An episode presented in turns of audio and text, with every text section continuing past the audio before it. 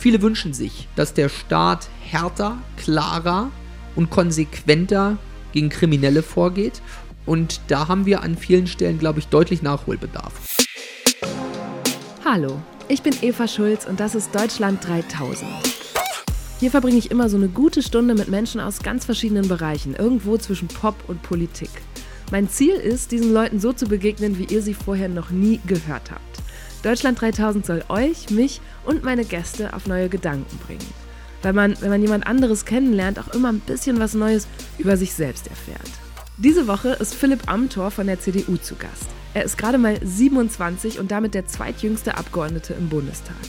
Und obwohl er eigentlich nur einer von über 700 ist, ist er in den Medien quasi dauerpräsent. Und es ist ja auch ungewöhnlich, ein so junger Mensch, der sowohl inhaltlich als auch äußerlich so konservativ auftritt. Das in Kombination mit einigen schlagfertigen Reden und pointierten Statements hat ihn im Internet zur Kultfigur gemacht, von der es unzählige Memes gibt. Die einen feiern ihn, die anderen finden ihn unerträglich, wieder andere machen sich einfach nur lustig. Aber wenn ich so in meinem Umfeld mich umhöre, dann scheinen die wenigsten zu wissen, was genau seine Positionen und politischen Überzeugungen sind. Deshalb war genau das mein Vorsatz für diese gute Stunde. Ich wollte mit Philipp mal über die Themen reden, die ihn bewegen und dabei herausfinden, was das heutzutage eigentlich noch bedeutet, wenn jemand von sich sagt, er sei konservativ. Es ging um Familie und Leitkultur, Sicherheitspolitik, um rechts versus links und um Erich Kästner. Auf den können wir uns nämlich einigen, auf vieles andere eher nicht. Außerdem hat Philipp verraten, welche Politikserien er in seiner Freizeit guckt und wie Angela Merkel schon ganz früh mit einem persönlichen Ratschlag sein Leben verändert hat. Also, ich bin sehr gespannt, was ihr sagt. Hier kommt eine gute Stunde mit Philipp Amthor. Wo kommst du gerade her? Also ich hatte jetzt im Büro schon den ersten Termin gerade hier heute mal im Büro, war noch nicht der erste insgesamt. Ich hatte gerade noch Besuch von der britischen Botschaft und wir haben noch mal so ein paar aktuelle innenpolitische Themen sowohl als aus Deutschland als auch aus Großbritannien erörtert. Äh, ich bin Mitglied in der deutsch-britischen Parlamentariergruppe und da ist man dann besonders assoziiert und gab es noch mal ein kleines Update. Und heute Morgen ging es aber schon los. Ich war um 8 beim Bild.de Talk zur Grundrente, danach zu einem Hintergrundgespräch ähm, beim RBB Inforadio mit den Redakteuren, kleine Hintergrundrunde und jetzt, jetzt. guter Podcast mit dir. Ja, hoffentlich. Oh Mann, so ein Terminkalender wäre ja echt nichts für mich. Aber Philipp sieht fit aus und sitzt jetzt ganz gelassen vor mir auf dem Ledersofa hier in seinem kleinen Abgeordnetenbüro. Da steht dahinter sein Schreibtisch, dann noch so ein Regal voller Gesetzesbücher und in der Ecke eine riesige Deutschlandflagge an so einem hölzernen Mast. Und Philipp selbst trägt Anzug und Krawatte und die Haare wie immer ordentlich zum Scheitel gekämmt. Ähm, ich habe mich am Wochenende, heute ist Montag und am Wochenende habe ich über dich nachgedacht und habe mich gefragt, ob du einen Bademantel besitzt. Ja. Ist das was Ungewöhnliches? Nein. Ich, ich kannte es mir, also ich habe keinen, aber ich kenne ganz viele Leute, die so am Wochenende total gerne so einen Vormittag im Bademantel verbringen und konnte mir das bei dir nicht so richtig vorstellen. Ja, also die Vormittage im Bademantel sind sehr rar, aber der hat ja auch sonst eine gute Funktionalität. Also finde ich jetzt nicht so abwegig. Okay. Ähm, was würdest du sagen, wann ist man erwachsen? Das ist eine gute Frage. Also, ich weiß, da kann man ja mal lange drüber philosophieren, wann ist man erwachsen, wann nicht. Ich halte von den Kategorien nichts. Ich glaube nicht, dass man das irgendwie so an Kriterien äh, festmachen kann. Ich glaube, vor allem ist es ja auch ein, vielleicht eher, eher ein Adjektiv, äh, das, sich, das sich bezieht auf eine einzelne Handlung, als auf jemanden jetzt kollektiv. Ich würde sagen, das ist nicht eine Frage des Alters, äh, dass man vielleicht, obwohl man erwachsen ist, auch durchaus mal was Kindisches macht. Ja, also mhm. sagen wir es mal so, das ist, glaube ich, eher so eine allgemeine Haltungsbeschreibung. Äh, wenn man als Politiker unterwegs ist, glaube ich, wäre es jedenfalls irgendwie äh, ratsam, dass das als erwachsen wahrgenommen wird, ja, wie auch immer. Und wann hast du dann zuletzt was Kindisches gemacht oder was, wo du dich selbst unvernünftig gefühlt hast? Ach, das kommt schon immer mal vor. Es, äh, und ich glaube, wer mich kennt, äh, der weiß ja auch, ich gehe A zum Lachen nicht im Keller und äh, der Schalk sitzt mir da schon auch im Nacken. Also Aber was war so eine Situation? Das weiß ja, würde ich jetzt nicht einzelne referieren irgendwie, aber ich glaube, das gibt es schon immer mal. Also äh, da sage ich dann immer so, ein, so, ein, so einen guten Scherz, den, den äh, lasse ich nicht oft passieren. Ähm, ich bin gespannt, ob das gleich noch passiert. Na, wir gucken. Ähm, du bist mit 24 in den Bundestag gekommen Und ich habe mich gefragt, woher du dir damals die Sicherheit genommen hast, das zu machen. Ja. Ne, ich glaube, Überzeugung und persönlich überzeugt zu sein, eine Haltung zu haben, ist ganz wichtig, gerade in der Politik. Und das speist sich bei mir vor allem immer aus einer inhaltlichen Überzeugung. Also ich werde das ja oft gefragt, auch in Debatten, bei Redeauftritten, wieso trittst du da so selbstsicher auf? Ich glaube, das sollte nicht zum Selbstzweck irgendwie sein, sondern das setzt voraus, dass man selbst in den Themen steckt. Ich fühle mich zum Beispiel dann sicher, wenn ich über Themen rede, mit denen ich mich beschäftigt habe, wenn ich eine klare Linie habe dabei und ähm, deswegen glaube ich, sich mit Dingen beschäftigen, sich etwas fleißiger arbeiten, das gibt einem dann auch Sicherheit. Und was musstest du tun, um dich unter den neuen Kollegen und Kolleginnen zu beweisen? Gab es da einen Moment, wo du dich erinnerst, ah, jetzt haben sie gecheckt, dass sie mich ernst nehmen müssen? Naja, da ist sicherlich jetzt diese viel beachtete Burka-Rede, wie die dann so hieß, also diese Rede zum AfD-Antrag zum Burka-Verbot, die ja doch, anders als ich das damals erwartet habe, äh, nun große Wellen gemacht hatte. Sie wissen vielleicht, mit Ihrem Vorschlag operieren Sie ganz deutlich im sensiblen, im grundrechtssensiblen Bereich der Religionsfreiheit und ich kann Ihnen nur die Empfehlung geben, wenn Sie da operieren, sollten Sie auch Ihr OP-Besteck kennen. Und es ist nicht nur so, dass Sie den Vorsitzenden des Rechtsausschusses Ausschusses stellen, sondern ein Viertel ihrer Fraktion sind Juristen. Diese Expertise findet sich in dem Antrag in keiner Weise wieder, sondern der Antrag ist mit heißer Nadel gestrickt und ganz ehrlich, er strotzt von falschen Behauptungen. Anfang 2018, wenige Monate nach der Wahl, diskutierte der Bundestag einen Antrag der AfD zum sogenannten Burka-Verbot im öffentlichen Raum. Philipp war selber für so ein Verbot, aber der Antrag aus der Opposition machte aus seiner Sicht verfassungsrechtlich keinen Sinn. Sie haben nicht mal das äh, Gutachten des wissenschaftlichen Dienstes gelesen, wo drin steht, dass Ihr Entwurf hier verfassungswidrig ist. Also völliger Unsinn, jetzt hier so zu argumentieren. Machen Sie lieber Ihre Arbeit richtig. Und hören Sie mir mal zu, dann können Sie nämlich noch was lernen über die Verfassung. Das Video von seiner Rede ging direkt viral. Damals bekam er zum ersten Mal große öffentliche Aufmerksamkeit. Gerade wenn du als junger Abgeordneter äh, unterwegs bist hier im Bundestag, da wird man natürlich tendenziell eher unterschätzt als überschätzt. Aber das kann ja auch eine Chance sein. Das finde ich jedenfalls immer durchaus sympathisch. Was am Ende zählt, ist nicht Alter oder Aussehen oder sonst was, sondern gute Argumente. Und ich glaube, wenn man gut argumentiert, obwohl man unterschätzt wird, dann sitzt manches Argument vielleicht manchmal sogar noch ein bisschen besser. Du bist ja als Kind aufgewachsen von einer alleinerziehenden Mutter, hast auch viel Zeit mit deinen Großeltern, vor allem deiner Großmutter verbracht. Heißt das, du kannst seit jeher vielleicht eh besser mit Senioren als mit Gleichaltrigen? Ach, Quatsch. Also, äh, das schließt sich ja nicht aus. Äh, äh, und ich glaube, das äh, ist wichtig, dass man, dass man familiär ein gutes Setting hat. Das war bei mir so, bei meiner Familie sehr dankbar für viele, viele der Dinge, die ich hier so erreicht habe. Das geht auch nur, äh, wenn sich die Familie da voll einsetzt, gerade in Situationen, wo es manchmal auch nicht ganz einfach ist. Ähm, und da bin ich sehr, sehr dankbar. Aber das heißt ja nicht, dass ich meine Zeit irgendwie nur mit meiner äh, Mutter und meinen Großeltern und nicht mit gleichaltrigen Freunden verbracht habe. Naja, aber vielleicht hat es dich auch für den Job trainiert, habe ich gedacht, den du jetzt hast, wo du sehr viel mit verschiedenen Generationen zu tun hast und offenbar auch sehr gut bei Älteren ankommst. Naja, also ich glaube, das ist halt grundsätzlich eine Eigenschaft, die man als Politiker braucht, dass man ähm, mit verschiedenen Leuten auch umgehen kann, sich darauf auch einlassen muss äh, das versuchen muss zu verstehen, aus welcher Lebenssituation wer kommt. Und ich glaube, das ist ja eine ganz wichtige Geschichte. Natürlich ist der Anspruch, dass das Parlament Spiegel der Gesellschaft ist. Deswegen ist auch wichtig, dass Jüngere dabei mhm. sind. Wir haben viel zu wenig Junge, deswegen ist wichtig, dass Frauen dabei sind. Wir haben auch zu wenig Frauen.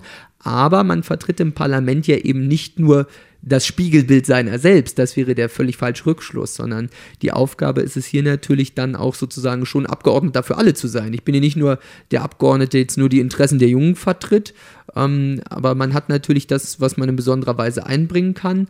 Das muss man dann auch tun, aber am Ende bin ich dann auch Abgeordneter für alle in meinem mhm. Wahlkreis und wir sind alle Abgeordnete des ganzen Volkes und deswegen müssen wir es da natürlich auch schaffen, eben auch nicht nur einzelne Gruppen zu vertreten, sondern schon den Anspruch zu haben, das auch in der Breite zu tun. Du bist in Torgelow aufgewachsen, das ist so ein 9000 Seelenort in Mecklenburg-Vorpommern. Was ist eine typische Erinnerung an deine Jugend? Ach, da gibt es mehrere, ähm, ganz, ganz positiv so. Also natürlich ist die Welt in Torgelow und in Öckermünde, wo ich groß geworden bin, ja deutlich entschleunigter, ja, als mhm. das hier so in einer, in einer, Großstadt ist. Ich habe eine sehr, sehr unbeschwerte äh, Kindheit äh, gehabt, würde ich sagen. Obwohl ich jetzt wahrlich alles andere als mit einem goldenen Löffel im Mund geboren bin und es nicht immer einfach war. Auch meine Mutter hat ja persönlich äh, dann so manchen Bruch auch über die äh, Wendejahre gehabt, ihren Job verloren. Es war nicht immer einfach und äh, trotzdem habe ich sozusagen immer eine, ein tolles Setting gehabt, wo mir eigentlich viele Dinge möglich waren. Und ich finde, es ist ein, ja, ein familiäres, gutes auch offenes, ehrliches Umfeld da zu Hause in Vorpommern. Und ich war ja viel, ich meine, äh, Torgelow, ja, klar, kleine Stadt. Äh, äh, wir haben am Waldesrand gewohnt in der Waldsiedlung, wo man viel unterwegs war mal und so. Also ganz positive Erinnerungen. Und natürlich finde ich es auch toll und es ist auch eine schöne Sache, dass man seine Heimatregion, da wo man aufgewachsen ist, dass ich die heute auch im Bundestag vertreten kann. Du sagst immer dieses, ähm, das habe ich schon öfter gehört, dass du sagst, ich bin nicht mit einem goldenen Löffel im Mund aufgewachsen, aber es gibt ja, also das bin ich jetzt auch nicht. Ähm, es ist, glaube ich, immer so eine gute Politikererzählung, das zu sagen.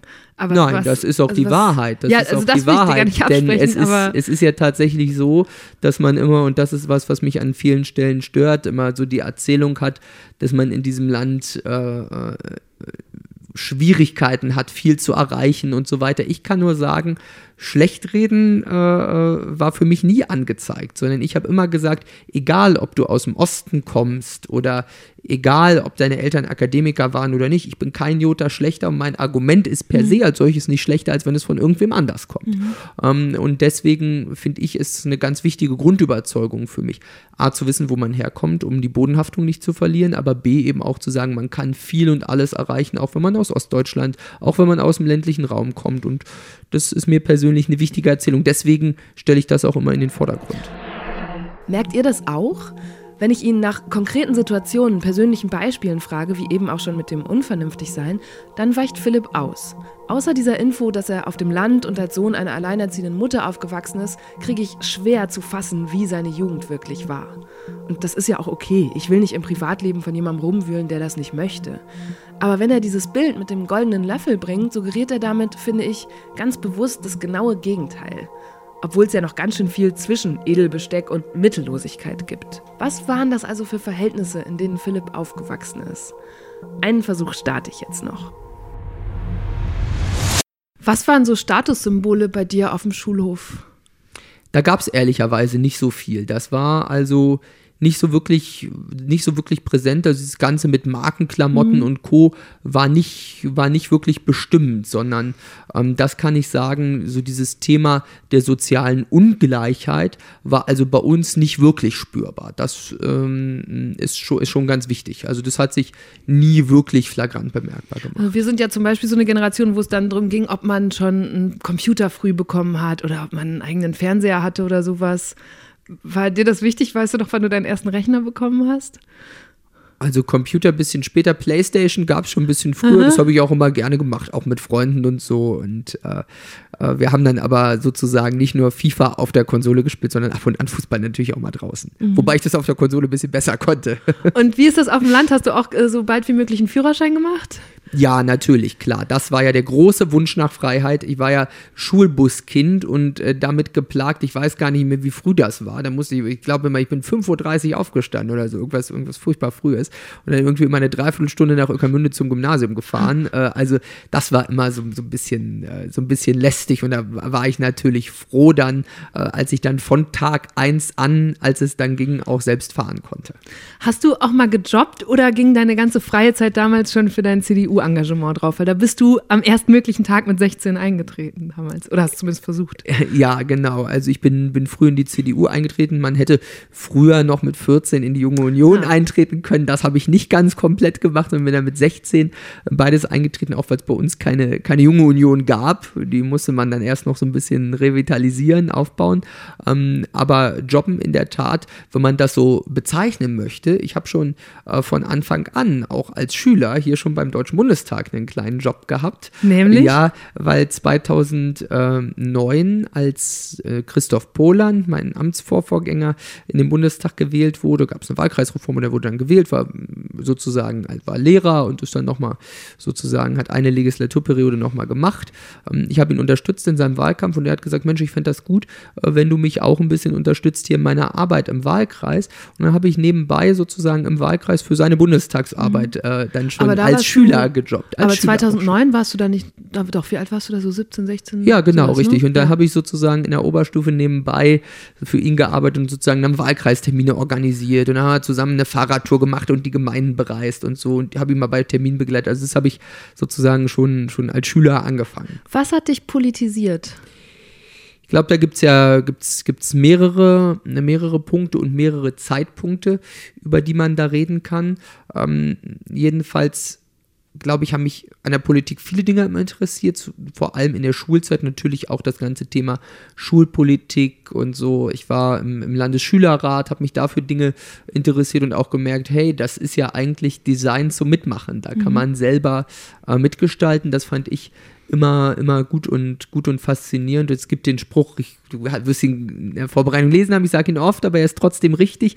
Der gute Spruch von Erich Kästner, es gibt nichts Gutes, außer man tut es. Es war mir immer zu wenig, irgendwie nur an der Seitenlinie zu sehen, zu stehen und das als Beobachter irgendwie sich anzuschauen, sondern ich habe immer gesagt, hey, Moment, äh, wenn man sich anguckt, wie dieser Staat funktioniert, sieht man, Parteien sind kein Elitenprojekt. Das ist nicht nur für Berufspolitiker gemacht. Und ich bin nicht in die CDU eingetreten, um mal hauptberuflich Politik zu machen. Ähm, aber es ist dafür gemacht, dass man sich selbst einbringt. Und es ist nicht nur zum Zusehen gemacht. Und äh, ich habe dann gesehen, dass mir das viel Freude macht, die ich dann gerne vertieft habe und das aber auch Interesse und Bedarf dafür gab für meinen Ansatz. Dass es gut ankam und dann hat sich das darüber vertieft, ja. Du hast gerade gesagt, Erich Kästner, natürlich habe ich das gelesen. Ich bin auch ein Erich Kästner-Fan. Ich habe viele Sehr Bücher gut. von dem zu Hause und ich habe am Wochenende nochmal gelesen. Ich habe ein Gedicht von ihm gefunden. Ja. Magst du das mal vorlesen und mir sagen, was du davon hältst? Ja. Da steht er nun, als Mann verkleidet, und kommt sich nicht geheuer vor. Fast sieht er aus, als ob er leidet. Er ahnt vielleicht, was er verlor. Er trägt die erste lange Hose, er spürt das erste steife Hemd. Er macht die erste falsche Pose, zum ersten Mal ist er sich fremd. Er hört sein Herz mit Hämmern pochen. Er steht und fühlt, dass gar nichts sitzt. Die Zukunft liegt ihm in den Knochen. Er sieht so aus, als hätt's geblitzt.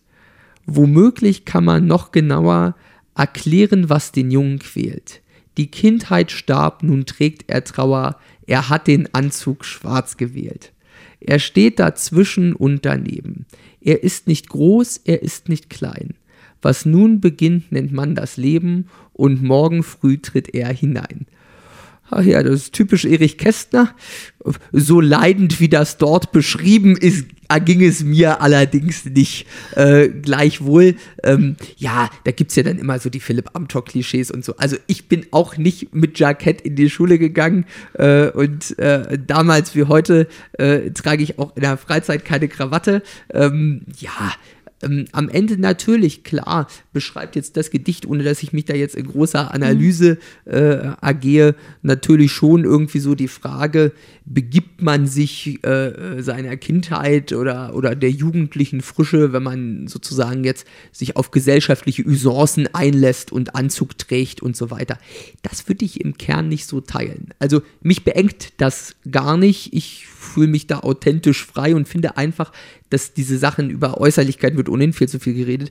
Aber ich finde jedenfalls einen Anzug zu tragen, vernünftig aufzutreten, das ist doch irgendwie was, was ich, glaube ich, auch mit dem Amt ein Stück weit verbindet. Das ist weniger m, persönlicher Eitelkeit geschuldet, finde ich, als vielmehr eigentlich auch dem Respekt vor dem Amt. Und ich finde das vernünftig. Mich beengt das jedenfalls in keiner Form.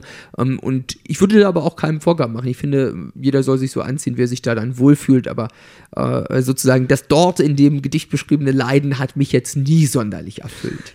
Ich habe auch die Überschrift weggelassen. Die Überschrift ist der Konfirmand. Und Ja. das ist ja wahrscheinlich die Situation, in der ein junger Mann zum ersten Mal so einen Anzug trägt. Ne? Und Kästner beschreibt da auch, das ist dann auch wieder so dieser Übergang zum Erwachsenwerden.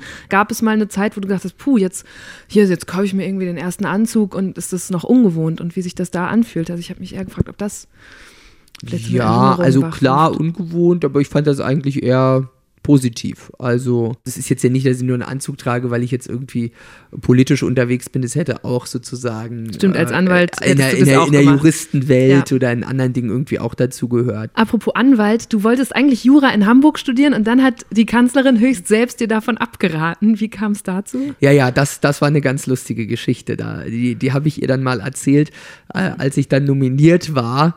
Äh, 2017 habe ich ihr die Geschichte erzählt, hat sie auch mit einem mit Schmunzeln zur Kenntnis genommen, weil ich habe ihr gesagt, sie ist da nicht unschuldig dran, dass mhm. ich heute der Bundestagskandidat war damals. Also ähm, es ist so, ich hatte Abitur gemacht und äh, wollte immer Jura studieren und hatte eigentlich eher an einen der größeren äh, Fakultäten gedacht. Äh, Hamburg, Heidelberg, München und ähm, sagte ihr dann, ja, jetzt will ich zum Jurastudium, aber ich werde mich weiter politisch einbringen und so und sagte ihr die Orte. Und dann sagt sie, beim Bundesparteitag war das, da war ich damals jüngster Delegierter und ich komme ja wie sie aus Mecklenburg-Vorpommern. Sie ist heute äh, meine Wahlkreisnachbarin und sie hat an so einem Vorabendgespräch teilgenommen mit den Delegierten von Mecklenburg-Vorpommern und fragte mich, wie es bei mir weitergeht. Und sagte ich ihr, ja, also jetzt Jurastudium an einem dieser Orte. Und dann sagt sie, das halte ich für eine ganz schlechte Idee. Dann war ich natürlich, das nimmt man mhm. sich als 18-Jähriger zu Herzen, wenn einem die Kanzlerin das sagt. Äh, und dann sagte ich, naja, was ist jetzt die schlechte Idee, das Jurastudium? Und dann sagt sie, nein, nein, äh, aber warum denn die Heimat verlassen? Politik macht man am besten von zu Hause. Und jetzt können doch auch nicht alle Guten aus Mecklenburg-Vorpommern gehen, mhm. sondern das wäre doch auch gut, äh, wenn, wenn, wenn man da vielleicht nach Greifswald geht, an die Uni. Und das war, da war sie nicht die Einzige, die dazu geraten hat, aber das war eine sehr, sehr richtige Entscheidung. Greifswald ist eine tolle Fakultät, auch eine tolle Universität. Ähm, ich habe dort dann auch früh schon an einem renommierten guten Lehrstuhl angefangen, auch als studentischer Mitarbeiter und das hat, hat sehr viel Freude gemacht und ich hatte sozusagen, hatte man auch einen guten engen Draht, auch, auch schnell wissenschaftlich, das fand ich richtig, richtig gut, hat mir viel gebracht und das Gute ist in der Tat, ich war natürlich politisch zu Hause, bin da auch fest von überzeugt, zu Hause macht man Politik auch am besten, jedenfalls gerade wenn es jetzt um so ein Direktmandat geht. Da versteht man die Leute, ich bin da aufgewachsen, ich spreche deren Sprache, kann die verstehen und das ist wichtig. Würdest du sagen, du bist ein idealistischer Politiker? Ja, das würde ich schon sagen und ich glaube, Idealismus gehört auf jeden Fall in der Politik auch dazu und ähm, wir haben vielleicht manches Mal sogar ein bisschen zu wenig solcher Leidenschaft. Und ich wünsche mir das eigentlich äh, überhaupt, dass man leidenschaftlich Politik und aus Überzeugung Politik ähm, betreibt. Denn Politik ist mehr als Pragmatismus. Da braucht man Überzeugung und Haltung. Das ist auch, was für mich der entscheidende, entscheidende Antrieb ist. Und äh, auch ehrlicherweise stört mich im Moment an der Tagespolitik dann auch am meisten manches Mal so die politische Haltung, dass man irgendwie glaubt, äh, aus Umfragen und irgendwie so aus dem täglich wehenden äh, Wind äh, äh ableiten zu können, wie Politik sein sollte. Mhm. Ich finde, da ist eine ganz richtige Überzeugung, die hat der Walter Scheler als Bundespräsident geäußert. Das ist ganz, ganz, ganz klug, der passt in die Zeit besser denn je. Er hat gesagt, die Aufgabe eines Politikers ist es nicht, die öffentliche Meinung äh, aufzunehmen und dann in Politik umzusetzen, sondern die Aufgabe eines Politikers ist es, aus einer Überzeugung und Haltung heraus zu handeln und die öffentliche Meinung davon zu überzeugen, dass das richtig ist. Das heißt, nicht, dass wir sagen, wir wissen es alles besser oder wir hören nicht zu, aber ich glaube, es ist auch ganz wichtig, dass man nicht dem Missverständnis unterliegt, dass Politik nur die Aufgabe hat, irgendwie die Diskussion einer, einer, eines Facebook-Beitrages äh, äh, in Politik zu übersetzen. Darum geht es nicht. Es geht nicht darum, sozusagen ähm, nur das aufzunehmen, da hat, dann bräuchte man den Politiker gar nicht. Der Politiker ist da, damit er auch auf einer Grundlage von Überzeugung und Haltung ähm, Politik macht. Und das ist übrigens auch die Aufgabe von Parteien, dass man dort Unterscheidbarkeit auch hat. Und das treibt mich dann auch persönlich an. Über diese Unterscheidbarkeit müssen wir gleich noch reden. Ich habe vorher aber auch immer ein paar Entweder-Oder-Fragen. Ja, ähm, das ist immer einfach mit Politikern. Ja, Nicht. Nein, aber wir, wir, wir, gucken mal. Also, wenn du einen Tag lang einer der beiden folgenden Politiker sein müsstest, welcher wäre es? Robert Habeck oder Jörg Meuthen? Ja, weiß ich nicht. Also bei Jörg Meuthen könnte ich mir wenigstens die Haare kämmen. Aber äh, nein, Scherz beiseite. Also ich, ich glaube jedenfalls beide, äh, wobei Der Jörg Meuthen ist vielleicht ein bisschen weniger äh, zu beneiden, kann man sagen. In jedem Fall ist er aber so anständig auch rüberkommt, aus meiner Sicht nur irgendwie das Feigenblatt äh, für die AfD und das Feigenblatt für die Höckes und Kalbitz anderen Orten. Und deswegen die AfD ist keine Partei, der ich gerne Ratschläge geben würde, sondern ich will eigentlich viele von deren Wählern wieder zurückgewinnen. So, und der Robert Habeck, der ist natürlich, äh, ja, zu beneiden würde ich nicht sagen, aber es gibt hier mal den schönen Spruch, alle zehn Minuten verliebt sich eine Hauptstadtjournalistin in Robert Habeck. Ja, ist das jetzt ein und, Stich gegen mich? Nein, das weiß ich nicht. Du bist da sehr integer. Dich würde ich da jetzt gar nicht, gar nicht in Verdacht Aber du musst dich entscheiden. Aber, Oder das heißt, du hast einen Joker, aber es kommen noch ein paar Fragen. Du kannst ja, natürlich jetzt schon ziehen also ich möchte, ich bleibe da lieber ich selbst, da nehme ich keinen von dem. Okay, aber dann war das dein Joker. Na, wir gucken mal. Ja. Wir fahren äh, über Konrad die weiteren Adenauer Fragen. oder Franz Josef Strauß? Ja, Konrad Adenauer. Der Onkel Conny, äh, der, der ist ja auch mein großer Conny. Unterstützer, das sage ich immer. Der, ich war ja auch Stipendiat der Konrad Adenauer Stiftung, die haben mich ja gut unterstützt. Aber nichts gegen den Franz Josef Strauß. Aber Angela Merkel oder Annegret Kramp-Karrenbauer? Als, als, Gibt es da noch eine Frage dazu? Nein. Nee. Das ist die Frage ja, mag ich beide. Äh, wenn ich jetzt in der Wahl zwischen beiden, die Angela Merkel kenne ich natürlich länger und meine Wahlkreisnachbarin, die, die würde ich jetzt auch bei dem Entweder-Oder nehmen, hat mein Großvater schon immer gesagt, zu den Nachbarn soll man ein gutes Verhältnis haben. House of Cards oder Borgen? Oh, sehr, sehr, sehr, sehr, sehr schwierig. Da, oh, da, da können wir jetzt ja auch, auch speziell diskutieren. Borgen ist deswegen cool, äh, weil ich bin im Europaausschuss zuständig für Dänemark mhm. und habe sozusagen und Borgen dann natürlich auch schon. Dänische ja. Polizei, super, kann man jedem empfehlen. Habe ich sehr, sehr gerne geguckt äh, und, und finde das auch ganz cool. Da, da zehre ich bis heute in meinen guten Beziehungen zu Dänemark von. Aber House of Cards, äh, House of Cards ist dann doch noch ein bisschen cooler. Aber Borgen ist sehr gut. Also finde ich gut gut, dass du es aufführst. Kleine, kleine Empfehlung an alle Zuhörer, sollte man sich mal anschauen. Aber du wählst House of Cards. Ich wähle House of Cards, ja. Heiraten oder nicht heiraten? Heiraten. Mieten oder kaufen?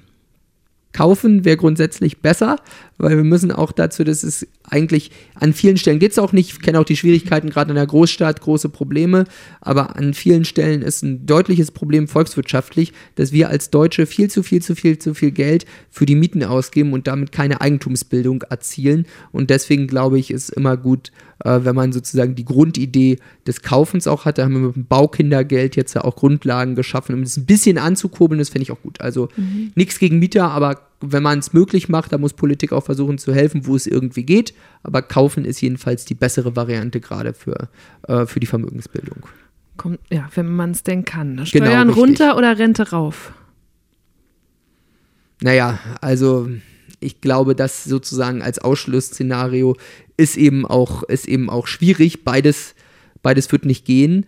Ähm, wir haben, wenn wir uns äh, die Rente anschauen, perspektivischen Problem, dass Rentenerhöhungen sicherlich das falsche Signal sind. Wir müssen schon schauen, dass wir unser Rentenniveau halten können. Das angesichts der Demografie ein handfestes Problem, äh, das, wir, das wir im Moment haben. Und äh, ja, Steuersenkungen haben wir eigentlich, äh, würde ich sagen, zumindest haben wir keine Steuererhöhung versprochen. Und an vielen Stellen wäre das auch ratsam. Ich glaube, beides ist aber im Moment nicht äh, das Momentum der Zeit aber du hast keinen Joker mehr. Naja, es, es kommt drauf an, es kommt natürlich auf den Haushalt an. Am Ende Steuern dürfen kein Selbstzweck sein, ähm, sondern äh, wir müssen halt immer sehen, ich glaube, unsere Staatsquote ist schon ziemlich hoch und wir sind eher tendenziell ein Hochsteuerland, weshalb ich mir perspektivisch sozusagen schon Steuersenkungen auch wünsche.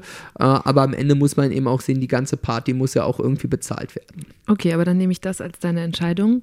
Ähm, lieber dafür oder dagegen? Ja, immer lieber dafür ja. Also äh, diese ganze, also kommt drauf an, von wem es kommt, ja. Äh, aber grundsätzlich, ich meine, das ist ja immer, wird uns Juristen und gerade so, wenn man so, so aus einer öffentlich-rechtlichen Denkschule kommt, wie ich, wird dann immer gesagt, ja, ihr seid immer nur dagegen und da wird gesagt, warum irgendwas nicht geht und Juristen sagen nur, warum was nicht geht. Das ist nicht meine Denkschule. Ja, aber machst du schon auch. Und dann, also zum Beispiel bei der Ehe für alle, da warst du nicht dafür, sondern hast gesagt, du bist aus juristischen Gründen dagegen. Ja.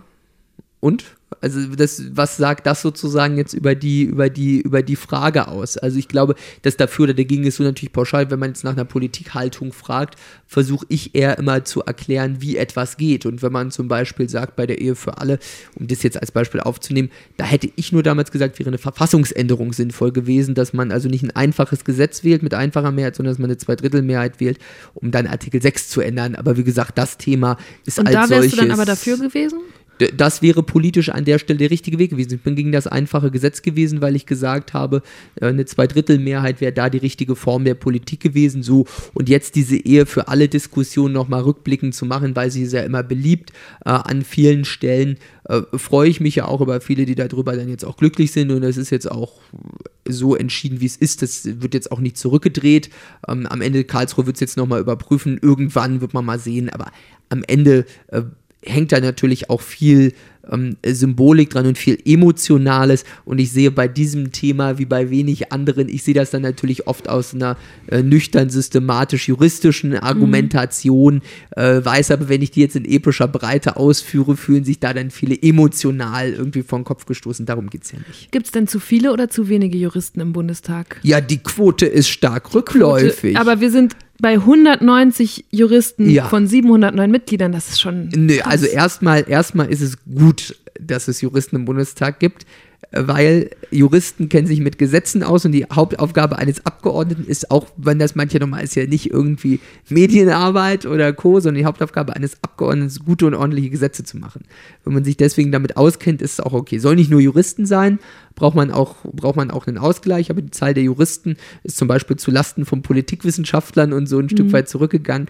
Ich finde, Juristen äh, sind, ist schon auch aus einer persönlichen Sicht, das ist eine gute Grundlage auch, weil man hat eine gewisse berufliche Unabhängigkeit. Das ist auch ein Privileg, muss man auch sehen. Wir müssten auch andere Berufsgruppen viel mehr vertreten haben, auch mal Handwerker, Nicht-Akademiker, das ist alles klar, da sind wir an vielen Stellen unterrepräsentiert. Aber Juristen sind sicherlich jetzt, ist eine gute Ausbildung äh, für den Deutschen Bundestag. Und im Übrigen erzähle ich immer so ein bisschen scherzhaft, also als die Vorstandsposten der deutschen DAX-Konzerne und zum Beispiel der deutschen Banken noch mit Juristen besetzt waren, da ging es manchen Konzernen noch besser. Ja, den Konzernen vielleicht, aber ich finde es so interessant, auch gerade jetzt bei diesem, bei dem Thema Ehe für alle, dass du dann so juristisch argumentierst, was ich nachvollziehen kann. Also gerade wenn man diese juristische Ausbildung und Denkweise hat. Aber ist das die einzige Argumentation, auf die ein Politiker gehen sollte? Nein, das ist nicht die einzige Argumentation. Man muss natürlich auch ähm, Aber deswegen frage emotional ich so, hättest du, wärst du als Philipp Amthor für diese Verfassungsänderung gewesen oder entspricht die oder entsprach die Ehe für alle auch nicht deinen Überzeugungen als Politiker? Also ich habe sozusagen das, um das jetzt nochmal aufzufächern, wenn ich das nüchtern betrachte, ging es darum, dass ich glaube, meiner Überzeugung entspricht nicht eine Diskriminierung äh, aufgrund der sexuellen Orientierung. Das hatten wir aber in dem Moment auch nicht, sondern mit dem, mit dem Lebenspartnerschaftsgesetz ja äh, an vielen Stellen schon eine Gleichstellung. Ja, andere sehen Und das als Diskriminierung. Ja, das kann man, äh, da gibt es dann eine juristische Frage. Was ist die Diskriminierung, was ist es nicht? Und da ging es sozusagen um den Ehebegriff äh, des, des Grundgesetzes und da hätte man sich dann die Frage stellen müssen, wenn man eine Verfassungsänderung gemacht hätte, möchte man den ändern, ja oder nein? So, und das ist dann äh, eine systematische Frage. Ich äh, wäre da äh, eher nicht dafür gewesen, aber am Ende, so wie die Lage jetzt ist, ist es jetzt auch nicht der Untergang des Abendlandes, ja. Und ich freue mich da, wenn sich emotional viele da drüber freuen und da mitgenommen fühlen. Ich will aber zu der anderen Grundfrage ähm, noch sagen, diese Verfassung, die wir haben, die ist ja nicht vom Himmel gefallen. Das ist ja irgendwie das Tolle an, unserem, an unserer deutschen Verfassung. Die ist über Jahre gewachsen in der, in, der, in der Kultur, ja, in der Verfassungskultur, die wir haben. Und Paul Kirchhoff, ohne dass sich das jetzt vertiefe, hat aber dieses schöne Bild gewählt, zu sagen, die Verfassung ist der starke, feste Baum mit einem starken Fundament der Menschenwürdegarantie und vielen Verästelungen und der ist über Jahre in einem kulturellen Humus gewachsen. Vom christlichen Menschenbild, von Aufklärung und von Humanismus. Und wenn man aus dieser Haltung sozusagen die Verfassung auch sozusagen als konservierte Leitkultur begreift, ist es natürlich auch etwas, was einem eine politische Orientierung gibt, ohne dass man die eigene Moral immer als höchste Instanz nimmt. Das ist ja auch was ganz Gefährliches, weil ich finde, das ist immer sozusagen, mir wird da manchmal gesagt, und das kann ich nicht verstehen, das ärgert mich dann auch manchmal, wenn man sagt, er ist doch arrogant, wenn der Amtor dann da verfassungsrechtliche Argumentationen macht. Ganz im Gegenteil. Ich finde es eher manchmal arrogant, äh, äh, wenn man die eigene Moral zum entscheidenden Kriterium nur erhebt, sondern ich glaube, die muss auch eine Bahn und eine Orientierung haben. Und da ist jedenfalls eine Orientierung an geronnener Verfassungskultur schon mal ganz hilfreich, weil dann hat man was, was nicht nur die individuelle Bewertung zum Maßstab macht. Gerade hast du schon so diesen Begriff gesagt, konservierte Leitkultur. Das ist auch ein Thema, das du jetzt so in den letzten Wochen meiner Beobachtung nach wieder so ein bisschen platziert hast, worüber du gerne sprichst. Ähm, kann man sowas wie Leitkultur überhaupt ausdiskutieren? Also willst du, dass dann am Ende da zehn Punkte stehen, wie so ein Manifest, das jeder Deutsche, jede Nein, Deutsche unterschreiben kann? Auf keinen oder? Fall. Es geht darum, bei der Leitkultur nicht herauszufinden, was ist die eine leitende deutsche Leitkultur, sondern es geht darum, sich von seiner Kultur leiten zu lassen im engsten Sinne. Das heißt, dass wir, ich habe das vorhin mit der Verfassung beschrieben, auch den Blick so ein bisschen darauf werfen, was leitet sich eigentlich daraus ab, dass das christliche Menschenbild, Aufklärung und Humanismus für uns so tragende Werte sind. Was leitet sich daraus ab von unserer Verantwortung in der Welt? Was leitet sich daraus ab auch für unseren Umgang mit anderen Kulturen, für den Umgang in unserem Land? Das ist auch wichtig. Leitkultur bezieht sich ja nicht nur auf die Außeneinflüsse von Migration, aber auch, will ich vielleicht sagen, zwei Dimensionen, um das nur auszufächern. Wir haben viel zu lange im Bereich der Migrationspolitik nur über ein Migrationszugangsrecht geredet und die Frage, wer kommt, wer kommt nicht, unter welchen Konditionen. Jetzt müssen wir vielmehr auch über ein Migrationsfolgenrecht reden und Integrationserwartungen, aber, und das ist die zweite Ebene der Leitkulturdiskussion, jenseits von Migration natürlich auch, auch über das, was hält uns im Land eigentlich zusammen. Wenn man dann sieht auf der einen Seite äh, die Leute bei Pegida, wenn ich das immer so beschreibe, die dann die Deutschlandfahne schwingen und sagen, wir sind das Volk und meinen alle anderen, die das nicht sagen, gehören nicht dazu, die da nicht mitlaufen. Und dann sehen wir auf der anderen Seite Leute, die glauben, jeder, der irgendwie in Deutschland fahren hat, ist ein ganz schlimmer Rechter. Da ist doch irgendwie der gesellschaftliche Kit nicht so äh, äh, herausgearbeitet, wie man sich das eigentlich wünscht. Das kann man nicht aber, alles per Gesetz verordnen, aber ja. die Politik hat eine Verantwortung dafür, diese Diskussion noch mehr zu Aber führen. ist das nicht ganz nah dran an dem, was du eben gesagt hast, über, dass du sagst, du willst dich lieber an der Verfassung orientieren als an so einem moralischen Zeigefinger? Ist dann nicht so eine wie ich jetzt finde, eher schwammige Leitkulturdiskussion in der gleichen Schublade wie dein moralischer Zeigefinger, den du eben Nein, meintest? Nein, überhaupt nicht, weil ich die ja nicht festlege als Politiker, sondern es geht darum, dass wir eine gesellschaftliche Diskussionskultur darum anstoßen müssen. Das ist das Entscheidende. Und die Verfassung, wie gesagt, bietet dafür einen ganz guten Rahmen. Dafür wurde der Begriff des Verfassungspatriotismus aber dann gibt es das verwendet. Ja schon. Genau, aber deswegen sagte ich vorher, die Verfassung bildet mehr die Grundlage für diese Diskussion. Sie ersetzt sie nicht. Ich will aber, um das jetzt mal praktisch zu machen, sozusagen nochmal ein paar, paar Abstraktionsebenen äh, wieder runterzugehen. Ähm, zum Beispiel die Diskussion, die auch in den nächsten Wochen und Monaten auf uns zukommen wird, um die allgemeine Dienstpflicht. Ja, die hat Annegret Kramp-Karrenbauer ja mal angestoßen. Mhm. Und äh, wir werden dazu ein Werkstattgespräch machen in der äh, CDU, um auch auszudiskutieren, was kann man da machen. Das heißt, ihr findet erstmal eure eigene Position intern. Genau, und das finde ich auch okay. gut, auch unter Einbeziehung von Experten. Und was ist deine Position? Also ich habe eine gewisse Offenheit dafür. Ja gut, ähm, Philipp. Ja, nein, doch schon. Ich, ich, ich, will das auch, ich will das auch sagen, warum. Die Aussetzung der Wehrpflicht war an vielen Stellen äußerst unpopulär, in vielen Stellen, in Deutschland insbesondere bei der Parteibasis der CDU. Sie war trotzdem zeitgemäß. Warum? Weil die Wehrgerechtigkeit nicht mehr gegeben war. Mhm. Erstens, Frauen waren nicht mhm. einbezogen. Zweitens, wenn man es im Prinzip nicht wollte, konnte man es faktisch umgehen und es mhm. war sozusagen eher die krasse Minderheit eines Jahrgangs, die überhaupt noch gezogen wurde. Das heißt, auf dem Hintergrund war die Wehrgerechtigkeit nicht mehr gegeben und die Aussetzung der Wehrpflicht aus meiner Sicht insoweit nachvollziehbar. Die Fragen, wie man dann den Prozess sozusagen der Transformation der, äh, äh, der, der wehrpflichtigen Armee hin zur freiwilligen Armee gemacht hat, da gibt es, glaube ich, noch manche Stolpersteine und manche Hürden, die man vielleicht hätte anders nehmen können. Auf jeden Fall musstest Aber, du schon nicht so, mehr Wehrdienst machen. Ja, genau. Aber äh, so, deswegen zu dem Ausgangspunkt, nur woher man kommt. Deswegen hielte ich auf dem Hintergrund die reine Wiedereinführung der Wehrpflicht, so wie sie mal war, auch nicht für überzeugend. Und dann stellt sich grundsätzlich die Frage, muss man sowas eigentlich an, an, den, an den Wehrdienst anknüpfen, ja oder nein? Oder worum geht es eigentlich? Ich finde jedenfalls die Grundidee, was die Wehrpflicht über Jahre in der Bundesrepublik geschafft hat, dass der Sohn des Stahlkochers zusammen neben dem Sohn des Chefarztes dann mal irgendwie auch im Regen stand und irgendwie vor der wehenden Deutschlandfahne gesehen hat, was die eigentlich zusammenhält. Das klingt das, jetzt sehr romantisch. Da, ja, das, das finde ich aber auch tatsächlich richtig und wichtig. Mhm. Und ich glaube, solche Formate kann und sollte es weitergeben und das nicht nur für den Sohn des Stahlkochers und den Sohn des Chefarztes, sondern auch für die Tochter des Bäckermeisters und für den zugewanderten Migranten. Mhm. das ist jetzt so ein Paradebeispiel von politischer Rhetorik. Die ganze Bandbreite der Gesellschaft in zwei schön gewählten Beispielen ausgedrückt. Deutschlandfahne auch noch dazu. Philipp beherrscht das ziemlich gut. Auch wie er gerade gesagt hat, ich habe eine gewisse Offenheit dafür. Warum sagt er nicht direkt, yo, bin ich dafür? Ganz ähnlich ja auch schon vorhin, als wir über die Ehe für alle geredet haben. Da kam am Ende dann ja raus, dass er eben nicht nur verfassungsrechtlich, sondern auch wegen seiner persönlichen Werte dagegen war. Aber er spricht trotzdem oft relativierend, vorsichtig, wie so ein gestandener Politiker eben. Und das, obwohl er vergleichsweise eindeutige Positionen hat. Geht das heutzutage wirklich gar nicht mehr anders? Und falls ja, wer oder was ist schuld daran? Ich versuche jetzt das nochmal konkreter zu kriegen. Und Aber glaube, dann nur da im Wehrdienst man- oder auch wieder so ein Genau, und Zivildienst? die Idee des, des Allgeme der allgemeinen Dienstpflicht geht sogar weiter noch als beim Zivildienst. Der Zivildienst war ein Wehrersatzdienst. Ja, und der Wehrersatzdienst muss dann trotzdem sozusagen dem Zivilschutz dienen. Also da ging es darum, das war schon, ist dann schon ausgerichtet auf den Fall, was ist im Verteidigungsfall, dazu muss es einen Bezug haben. Ich finde, es könnte durchaus weitergehen, wenn man die allgemeine Dienstpflicht zum Beispiel so versteht, dass man sagt, man schafft auch andere Projekte, zum Beispiel auch ähm, aus meiner Perspektive, nicht nur in Deutschland. Zum Beispiel kann man darüber diskutieren, Innerhalb geht sowas auch innerhalb Europas, kann man dort Programme schaffen ähm, und man kann darüber diskutieren, geht das vielleicht auch im Bereich der Feuerwehr, im Bereich des THWs. Was würdest und du machen, Was schafft man da? wenn du dann wieder in dem Alter wärst und das jetzt eingeführt würde? ja, müsste man sich überlegen. Also ich muss sagen, ich hätte Bundeswehr gar nicht so verkehrt gefunden. Ähm, damals war es natürlich dann aber trotzdem so die Entscheidung dann, wo schon die Transformation zur freiwilligen Armee hin stattfand.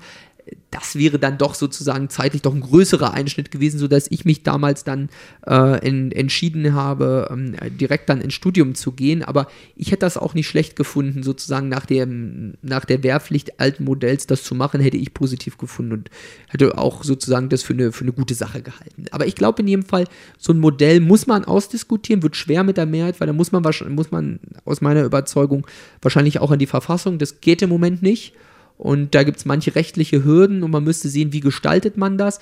Aber jedenfalls, egal ob jetzt mit Pflicht oder nicht, kann ich mir vorstellen, jedenfalls, wenn man so ein überbauendes Programm hat, wo man auch sagt, wir merken alle, wir sind doch aus demselben Stall und uns verbindet mehr als der Personalausweis. Das, glaube ich, wäre schon, hat schon was Reizvolles und zum Beispiel, selbst wenn man es jetzt nicht als Pflichtprogramm, sondern als freiwilliges Programm gestaltet, dass man sagt, derjenige, der dann irgendwie einen Gemeinschaftsdienst erbringt, der bekommt dann auch Vorteile, zum Beispiel beim Studium oder anderes. Da könnte ich mir viele Dinge vorstellen und ich glaube, das ist zum Beispiel beim Thema gesellschaftlicher Zusammenhalt ein konkretes Thema, über das man reden kann und sollte. Was bedeutet für dich konservativ? Ach, da könnten wir jetzt auch ein großes Seminar halten. Ähm, um es kurz zu sagen, und das finde ich ist ganz überzeugend, äh, Friedrich Merz hat den, den schönen Satz gesagt, konservativ sein beginnt damit, dass man sich anständig benimmt. Ja, wenn man diese Arbeitshypothese mal nimmt, ist die AfD keine konservative Partei. Ja, also konservativ zu sein, das ist ganz wichtig. Aber das, heißt, die Grünen und die SPD aus deiner Sicht Nein, oder die das- Linken benehmen ja sich auch nur darum, unanständig. nein, nein, das ist ja sozusagen nur die, nur die Grobüberschrift. Das ist sozusagen, schließt das sozusagen aus. Also der Konservative ist nicht konservativ, weil er am lautesten ruft, dass er konservativ ist. Wichtig ist, konservativ zu sein, ist mehr eine Frage der politischen Haltung als der Tagespolitik. Dafür ist es, glaube ich, sinnvoll zu differenzieren zwischen Instrumenten und Werten. Man könnte ja zum Beispiel sagen, konservativ ist die Wehrpflicht. Ich glaube, die Wehrpflicht, gerade weil wir da vorhin drüber gesprochen haben, ist eher ein Instrument. Ist ein Instrument, um dem dahinterstehenden Wert Verantwortung zu übernehmen für sein Land, etwas Verbindendes äh, äh, zu unterstreichen, Sicherheit hervorzustellen, um diesen Werten gerecht zu werden. Und deswegen glaube ich, eine konservative Politik ist zuallererst eine, die sich an Werten orientiert und nicht immer nur an Instrumenten. Deswegen kann man konservativ glaubst du, die sein, anderen nicht Parteien in haben einem keine Katalog Werte? festmachen. Ne? Ich glaube, die Frage ist die Art und Weise der Werte und die Art und Weise der Denke, die unterscheidet sich. Wenn man sich Ideen anguckt wie den Sozialismus oder anderes mehr, wie unterscheidet sich das von einer konservativen Geisteshaltung? Der Sozialismus wurde dann irgendwie mal so. Äh, äh, Das wird mir jetzt auch ein bisschen zu Nein, nein, lehrbuchhaft. ich- nee, Woran nein, erkenne nein, ich nein. denn, ob ich konservativ bin oder nicht? Ich erkläre dir das gleich. Ich erkläre dir das gleich an der Denke. Wenn man für den Sozialismus oder anderes ist, ja, das sind so Überlegungen, die sind im Prinzip im Gedankenlaboratorium sich mal erdacht, wie die Gesellschaft sein sollte. Wie könnte sie sein, wie sollte sie sein und Dinge, die man sich Ja, theoretisch vielleicht auch aus andenkt. dem Grund, dass Ja, der Konservatismus ja, die Gesellschaft bewahren will, die es schon Genau, gibt. das erklärt jetzt, wie, wie die unterschiedliche Denke ist. Der Konservative will nämlich nicht per se die Gesellschaft für immer bewahren, wie sie ist. Deswegen hat Franz Josef Strauß immer gesagt, der Konservative marschiert an der Spitze des Fortschritts, allerdings mit einer Haltung, die so aussieht, dass man sagt, der Konservative geht davon aus, dass jeder von uns in eine schon bestehende Welt hineingeboren wird, in der sich Dinge bewährt haben oder nicht bewährt haben. Indem jedenfalls die Dinge so, wie sie sind, schon mal den Beweis erbracht haben, dass sie irgendwie realitätstauglich sind. Das heißt nicht, dass man deswegen sagt, alles muss bleiben, wie es ist, aber das, was schon den Beweis der Praxistauglichkeit erbracht hat, da muss eine neue Idee erstmal zeigen, dass sie besser ist. Und ich glaube, das ist eine grundlegende Denkschule, die man als Konservative hat. Die ist 0,0 zukunftsfeindlich, die ist sogar sehr zukunftsoffen, aber sie beinhaltet sozusagen immer wieder einen Abgleich mit dem schon Daseienden. Ich habe den Eindruck, dass das vor allem sehr bremst. Also wenn du sagst rechtfertigungsbedürftig, ich habe den Eindruck, ähm, vor allem ist Geschwindigkeit dann immer sehr rechtfertigungsbedürftig. Also es, es geht alles so langsam voran. Wir haben zum Beispiel Gesetze, die immer, also ich habe mal einen Beitrag gemacht bei Deutschland 3000 über das Ehegattensplitting. Das ist ein Gesetz von 1958, das immer noch die klassische Familie Mama, Papa, Kind bevorzugt und andere Familienbilder überhaupt nicht einschließt oder eben benachteiligt. Als Single ist es ja so, wer viel verdient, zahlt viele Steuern und wer wenig verdient, zahlt weniger Steuern. Wenn man heiratet, kann man sich in Deutschland entscheiden, seine Steuern abhängig vom Einkommen des Partners oder der Partnerin zu zahlen. Je weiter die Einkommen auseinanderliegen, desto mehr lässt sich dabei sparen. So wird das klassische Modell vom Alleinverdienerhaushalt gefördert. Also einer arbeitet und der oder die andere kümmert sich um die Familie. Sie wissen ja, eine Frau hat zwei Lebensfragen. Was soll ich anziehen und was soll ich kochen? Natürlich brauchen wir auch eine Offenheit für, für, für andere Familienbilder und müssen auch die Realitäten sehen, wie sie sind. Aber ich glaube, eins ist trotzdem mal klar.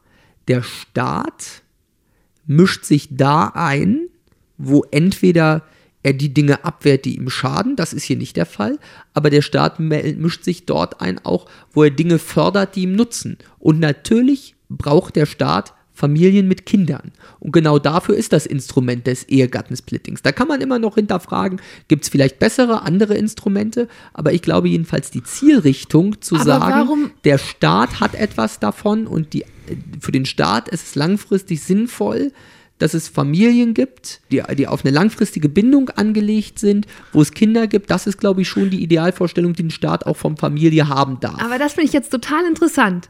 Dient der Staat den Bürgern oder die Bürger und Bürgerinnen dem Staat? Weil so wie du jetzt gerade argumentiert hast, du sagst, der Staat hat was davon, Ja. wenn. Das Gute ist, Staat und Bürger sind ja identisch, ja. Das eine ist nur die operative Form. Der Staat ist sozusagen die operative Form des Bürgers, um den Bürgerwillen umzusetzen. Weil man muss sich vorstellen, Ehegattensplitting, wofür ist das da? Da geht es darum, wie macht es Sinn, Geld zu verteilen, wie macht es Sinn, Geld äh, für Anreize zu nutzen, dass man dann sagt, ja, es macht Sinn, den, die fiskalischen Ströme so zu leiten, dass Familien mit Kindern bevorzugt werden, das ist total sinnvoll für die Gesamtheit der Bürger. Ich finde, wie kannst du das verteidigen als jemand, der selbst in einer nicht klassischen Familie aufgewachsen ist, eben ohne Vater? So alleinerziehende Mütter Mhm. sind ganz oft benachteiligt in diesem Modell. Warum kämpfst du dann nicht dafür, dass sich das zumindest öffnet zu anderen Familien? Also, das kann ich nicht nachvollziehen. Naja, also persönlich äh, ist es ja in der Tat so. Das war bei mir sehr schwierig. Deswegen ich- kenne ich die Situation ja auch. Und meiner Mutter und meiner Familie umso dankbarer, wie, wie die das gemanagt haben und mich da unterstützt haben. Ich glaube, trotzdem ist es aber abstrakt doch richtig, wenn man das jetzt mal pointiert sagt, dass der Staat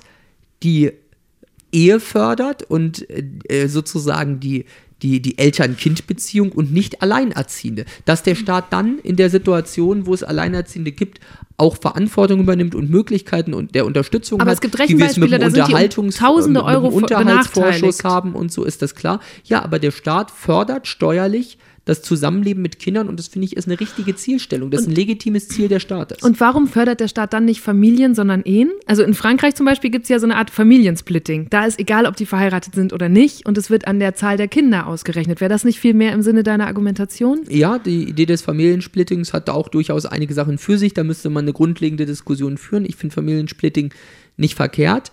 Die Grundidee ist allerdings natürlich trotzdem, das kann man jetzt romantisch finden oder nicht, dass ich finde, es aber auch solide familienpolitische Aspekte dafür gibt, dass man sagt, die Ehe hat auch einen gewissen Wert und ist mehr als irgendwie nur schönes Zelebrieren. Ja, mhm. die Grundidee zu sagen, die Ehe ist eben auf Dauer angelegt, wird vom Staat besonders gefördert. Das ist, glaube ich, jetzt was, wo man sagen kann, oh, das ist aber antiquiert, entspricht nicht mehr der Lebensrealität. Die Frage ist aber, äh, wie man dann als Politik darauf reagiert. Ob man dann sagt, oh, jetzt gibt es aber so viele Scheidungen, dann schaffen wir deswegen die Ehe ab. Oder äh, man sagt vielleicht, äh, das ist ein sinnvolles Konzept und wir arbeiten dafür, dass das möglichst genutzt wird. Du sollst ja nicht die Ehe abschaffen, ja, aber ich du könntest, das, ne? das ist du die könntest Frage, Politik von Ehe unabhängiger machen. Ja, ich finde aber, die Ehe ist ein super Konstrukt und das ist auch ziemlich gut. Äh, und die Idee, wir zwei gegen den Rest der Welt, ist doch nicht ganz verkehrt ich finde, auf jeden Fall sind wir dann jetzt an einem sehr konservativen Wert. Da wollte ich ja hin. So, jetzt kriege ich ein bisschen Richtig. greifbarer, äh, wo wir uns, glaube ich, auch unterscheiden, weil ich zum Beispiel denke, ob ich jetzt verheiratet bin mit einem Typen oder nicht, macht für mich in meinem Wir zwei gegen die Welt keinen Unterschied. Nur naja. steuerlich leider. Und ich will mich nicht irgendwann aus Steuergründen für die Ehe entscheiden. Ich müssen. hoffe auch, dass sich niemand nur aus Steuergründen für ja, die Ehe entscheidet. Die das, das, so. das, würde, das würde mir für die Beziehung sehr leid tun. Aber ich glaube auch, mit dem Eheversprechen verbindet sich ja doch noch ein bisschen mehr als, hey, wir nutzen zusammen Steuervorteile, sondern damit verbindet sich ja vielleicht auch das Versprechen, wir zwei für immer und ewig und das ist doch nicht schlecht und ich glaube ein gutes Konzept. Okay, dann lass uns noch mal zu einem anderen ähm, Punkt kommen, nämlich der Frage, ob du dich sicher fühlst in Deutschland. Naja, ich bin ja nur Innenpolitiker, beschäftige mich jeden Tag mit der, mit der Sicherheit äh, äh unseres Landes und da gibt es ja immer so den schönen Spruch, man sagt, gerade Innenpolitiker, die jeden Tag irgendwie die Sicherheitslage lesen, äh, sind dann da besonders sensibilisiert und fühlen sich besonders unsicher. Das tue ich nicht, aber ich glaube, ich habe ein realistisches Bild.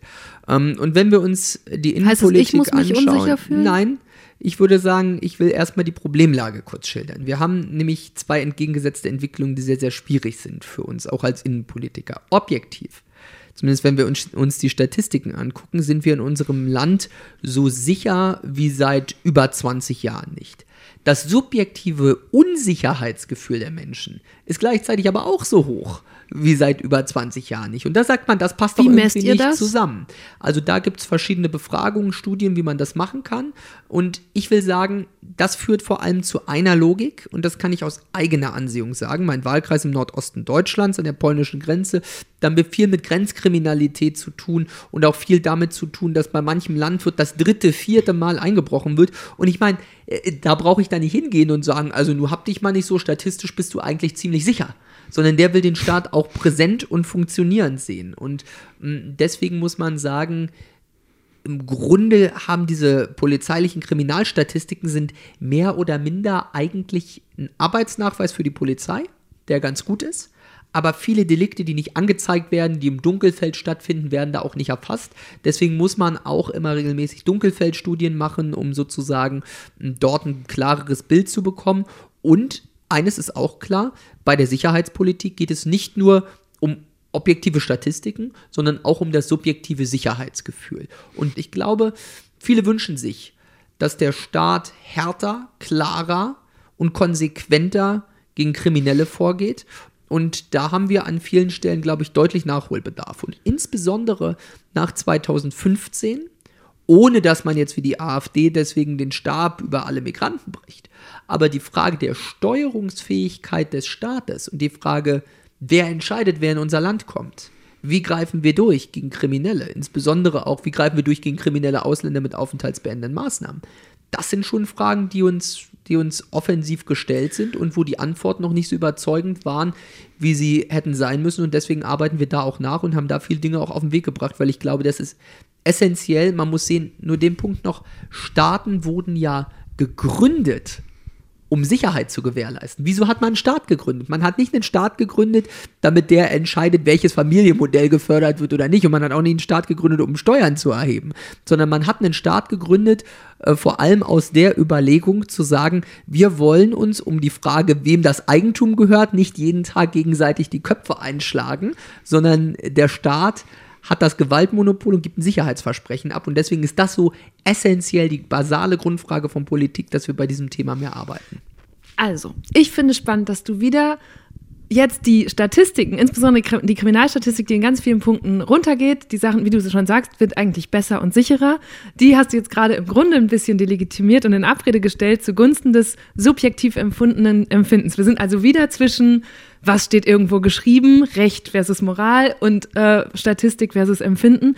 Mein Eindruck ist, dass deine und nicht nur diese, aber mehrere Parteien, auch deine, daran aber extrem beteiligt sind, dieses Empfinden zu steigern, dieses subjektive Unsicherheitsempfinden. Ich erinnere mich, in meinem äh, Heimatbundesland NRW 2017 gab es ein CDU-Plakat, da stand drauf, ich fühle mich, also als Zitat so in Anführungsstrichen gesetzt, ich fühle mich hier nicht mehr sicher, warum tun die nichts? Das stand da einfach nur so und dann sollte man die CDU wählen. Und da gab es von verschiedenen Parteien damals so dieses, ich, es kam mir vor wie so ein Wahlkampfhebel. So, ihr macht uns Angst, damit wir euch dann wählen, weil ihr dann wieder suggerieren könnt, dass ihr alles sicherer macht. Nein, die Angst machen nicht die Politiker den Menschen, sondern Aber die Lebensrealität und dass dieses Plakat in NRW richtig war, zeigt genau das, was in der Innenpolitik in NRW jetzt passiert. Herbert Reul räumt nämlich jetzt als neuer Innenminister mal knallhart auf mit den Clans, die es da in, in NRW gibt. Und das ist jahrelang äh, einfach geschehen lassen worden. Und die Leute sehen, wenn sie falsch parken, wenn sie geblitzt werden, gibt es die volle Härte des Rechtsstaats. Und wenn man mal irgendwie den Steuerbescheid zwei Wochen liegen lässt, kommt gleich direkt die Mahnung mit Vollstreckungsankündigung. Und andere Leute tanzen uns ja auf der Nase rum. Und ich finde, wir sind es den Bürgern auch schuldig, wenn wir sagen, ihr sollt euch an die Rechtsordnung halten, die wir hier haben, dass wir die auch gleichmäßig gegenüber denjenigen insbesondere durchziehen, äh, die sich gegen den Rechtsstaat stellen. Und da finde ich, ist mehr Härte und Konsequenz notwendig. Aber du hast das jetzt zum Beispiel gerade auch gemacht. Ich fange an von Sicherheit zu reden und du sagst, ja, da müssen wir insbesondere vor dem Hintergrund der Migration drüber nachdenken. Das habe ich gerade nicht aufgebracht, aber du legst da schon wieder so ein Licht hin, ohne Weil dass das Beispiel NRW das ja sehr, sehr deutlich gezeigt hat. Clankriminalität, das ist ja nicht eine, ein Ereignis seit 2015. Es, ja, aber den Kontext hast du gerade aufgemacht nein, 2015, die, die, bevor ich von NRW gesprochen weil habe. Weil das 2015 ist es nämlich, was vor allem das Sicherheitsgefühl der Menschen beeinträchtigt hat. Das ist es doch ganz ehrlich. Also 2015 hat das Sicherheitsgefühl der Menschen sicherlich noch stärker beeinträchtigt als die objektive Sicherheitslage. Die auch, auch objektiv, ist vieles an manchen Situationen dadurch durch die, durch die Kriminalität von Migranten schlechter geworden. Aber das Sicherheitsgefühl insbesondere nach den Ereignissen auf der, auf der Kölner Domplatte, die Kölner Silvesternacht, nach Exzesstaten einzelner äh, Ausschreitungen sehen wir immer wieder, das ist äh, auch was, was, was mit dem Sicherheitsgefühl der Menschen macht. Und wir sollten dann aber nicht der AfD auf den Leim gehen, daraus einen Generalverdacht gegenüber Migranten abzuleiten. Aber gleichzeitig muss jeder Fall von illegalem Aufenthalt, jeder Fall von Kriminalität dort eben dann auch konsequent beantwortet werden. Das ist im Sinne all derjenigen, die hier unter lauteren Motiven herkommen. Da muss für Ordnung gesorgt werden. Ihr sagt dann immer, mehr Polizei, mehr Überwachung. Äh, du bist zum Beispiel auch für Vorratsdatenspeicherung und so. Wann ist denn zum Beispiel mehr Polizei genug Polizei? Das ist vor allem dann der Fall, wenn erstens das Sicherheitsgefühl der Bevölkerung steigt und wenn die Kriminalität zurückgeht. Und wenn wir Vorratsdatenspeicherung und diese ganzen Fragen, ähm, das finde ich, da sind wir in einer schlimmen, schlimmen gesellschaftlichen Schieflage, wie über diese Themen diskutiert wird. Ähm, denn bei der Vorratsdatenspeicherung zum Beispiel oder auch bei, dem, bei der Quellentelekommunikationsüberwachung, Online-Durchsuchung, da geht es dem Staat nicht darum, dass er eine möglichst volle Festplatte hat. Was der unbescholtene Bürger macht, ist uns so ziemlich egal. Es geht aber darum, dass wir gegen die tatsächlich Kriminellen vorgehen können. Und diejenigen, die gegen Vorratsdatenspeicherung sind, machen es denen, die mit Kinderpornografie handeln, leichter. Diejenigen, die gegen Online-Durchsuchung und Quellentelekommunikationsüberwachung sind, machen es Extremisten und Terroristen leichter, sich abzustimmen. Und das finde ich ist schon ein Thema, wo man sagt, die größere Gefahr für den Rechtsstaat sind nicht die Politiker, die Kompetenzen auf der Höhe der Zeit fordern, sondern eigentlich die, die sich aus ideologischen Motiven dagegen wehren. Das ist ein ziemlich gutes Beispiel für eine eindeutige CDU-Position. Vorratsdatenspeicherung bedeutet, dass zum Beispiel Internetanbieter mehrere Wochen lang die Daten von allen ihren Kunden speichern sollen. Also wer wann mit wem bzw. wo kommuniziert hat, damit Ermittler dann im Zweifel und nur mit richterlichem Beschluss darauf zugreifen können. So eine Speicherung ohne konkreten Anlass verstößt aber gegen EU-Recht. Deshalb liegt das entsprechende Gesetz momentan auf Eis. Die Kommunikationsunternehmen wehren sich auch selbst dagegen und dann auch viele Parteien und Datenschützer. Sie sehen die Anonymität und freie Meinungsäußerung im Netz gefährdet. Das nennt Philipp jetzt gerade ideologische Motive. Ich finde, es sind halt auch wichtige demokratische Grundwerte. Das heißt, du würdest auch gerne mit äh, einer großen Fülle deiner persönlichen Daten zahlen dafür, dass du sicherer bist und wir einen Kinderpornoring aufheben können. Ja, die Vorratsdatenspeicherung, wie wir sie konzipieren und wie ich sie persönlich für völlig richtig halte, steht ja unter einem Richtervorbehalt. Das heißt, der Staat bekommt die Daten ja nicht, wenn es nicht einen Gefahrenverdacht gibt, wenn nicht ein Richter entscheidet, dass er sie bekommt. Die aber sie werden gesammelt, sie werden trotzdem gesammelt. Ja, aber der Staat verwertet sie doch dann nicht. Es gibt mhm. doch einen Verwertungsvorbehalt. Und ich finde das ja äh, bemerkenswert auch nach dem schlimmen äh, äh, Vorfall in Halle, nach dem Attentat dort. Wenn wir uns das dann anschauen, dann wird gesagt, ja, jetzt soll das Umfeld des Täters aufgeklärt werden und anderes mehr. Dieselben linken Politiker, die da jetzt volle Aufklärung von den Sicherheitsbehörden fordern, sind die, die sich vorher dagegen wehren, dass die Sicherheitsbehörden die Daten über diesen Typen haben, die sie dann eigentlich aufklären könnten. Und deswegen, wir haben an vielen Stellen eben tatsächlich das Problem, äh, dass wir auf Dritte angewiesen sind bei diesem Thema Datenerhebung. Und das finde ich persönlich nicht überzeugend. Da geht es darum, nicht irgendwie neue Kompetenzen per se zu schaffen, sondern es geht darum, dass der Staat und die Sicherheitsbehörden Kompetenzen, die sie heute schon haben, auf die Höhe der Zeit bekommen. Schon heute kann man bei einer hinreichenden Gefahr, und das ist jedem logisch, in eine Wohnung eindringen, zur Not eine Sache beschlagnahmen und zur Not eine Sache auch zerstören, wenn von ihr eine Gefahr ausgeht. Das alles soll in der digitalen Welt allerdings nicht gehen. Das ist doch keinem zu erklären, dass wir dort Räume unterschiedlichen Rechts bekommen und das finde ich nicht überzeugend und da glaube ich, ist auch meine Verantwortung und unsere Verantwortung als Politiker dafür, einen starken und wehrhaften Rechtsstaat zu sorgen. Du hast jetzt gerade dich so ähm, quasi entgegengesetzt mit den linken Politikern, die die andere Position vertreten. Würdest du dich als rechts bezeichnen? Also ich habe damit kein Problem. Äh, wenn man die öffentliche Diskussion verfolgt, hat man ja den Eindruck, die Mitte ist die Grenze des politisch Denkbaren. Das ist natürlich äh, äh irgendwie eine völlige Schieflage. Die Grenze des politischen Denkbaren ist das Grundgesetz und die Rechtsordnung. So. Und da kann man jetzt sagen, ist das ertragreich, in links und Mitte und rechts zu gruppieren? Ich glaube jedenfalls, es ist richtig, eine Gesellschaft nicht von ihren Rändern zu denken, sondern aus der Mitte heraus, aus der Mitte der Gesellschaft. Das ist absolut überzeugend und notwendig, nämlich nicht irgendwie nur von den Rändern, sondern aus der Mitte zu denken. Aber die Mitte kann nicht das Ende des politischen Integrationsspektrums sein, gerade in einer konservativen Partei wie der CDU nicht. Die CDU ist keine Partei, die rechts der Mitte steht. Die CDU ist eine Partei aus der Mitte. Sie muss es aber, aber schaffen, bis rechts der Mitte zu integrieren. Und warum ist das so wichtig? Wenn es die CDU nicht macht, fallen die Wähler ja nicht einfach weg, sondern es entsteht dann eine Repräsentationslücke. Und diese Repräsentationslücke wird dann genutzt von der Alternative für Deutschland. Und ich glaube, das kann nicht in unserem Interesse sein, dass dann eine Partei, die für sich das Integrationsspektrum rechts der Mitte sieht, aber eben an vielen Stellen auch rechts der Rechtsordnung, dass so eine Partei dann Zuspruch bekommt, das kann nicht überzeugend sein. Wow, also das hätte ich wirklich nicht gedacht, dass Philipp sich so eindeutig als rechts bezeichnet. Für viele Leute ist der Begriff ja bisher klar mit Rechtsextremismus verbunden.